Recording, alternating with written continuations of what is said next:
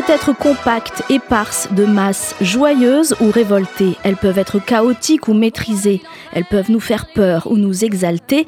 Nous avons tous, un jour ou l'autre, été emportés dans un mouvement de foule. Mais c'est quoi exactement une foule et que révèle l'étude de cet étrange phénomène? C'est sur cette question inédite que s'est penchée la Cité des Sciences avec une exposition interactive et immersive fascinante intitulée Foule au croisement de plusieurs disciplines, la mécanique, la physique, les mathématiques, la psychologie et la sociologie. Lorsque nous nous trouvons au milieu des autres, les interactions qui émergent engendrent toutes sortes de phénomènes, transportés, ballottés, entraînés malgré nous-mêmes, qu'il s'agisse des foules de grandes manifestations ou des grands mouvements d'opinion sur les réseaux sociaux. Le commissaire de l'exposition, Mehdi Moussaïd, explique. L'originalité de l'exposition repose sur une double approche. Les visiteurs se retrouvent successivement au cœur de la foule pour la ressentir physiquement, puis en dehors pour mieux l'appréhender et en découvrir les rouages.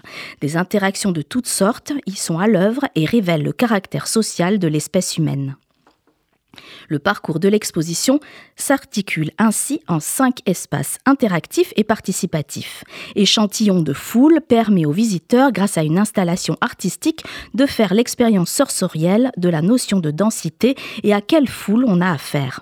À travers plusieurs installations visuelles, le public fait ensuite l'expérience des foules compactes, une sorte d'ensemble qui obéit aux mêmes lois physiques et où notre liberté de mouvement est la plus entravée.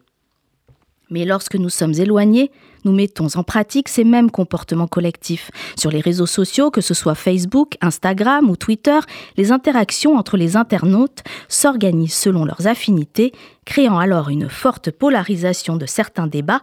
Ce sont les foules numériques. Les fresques abordent les notions d'influence, de sentiment, d'appartenance, cet instant décisif où la foule devient mouvement politique, social, contestataire.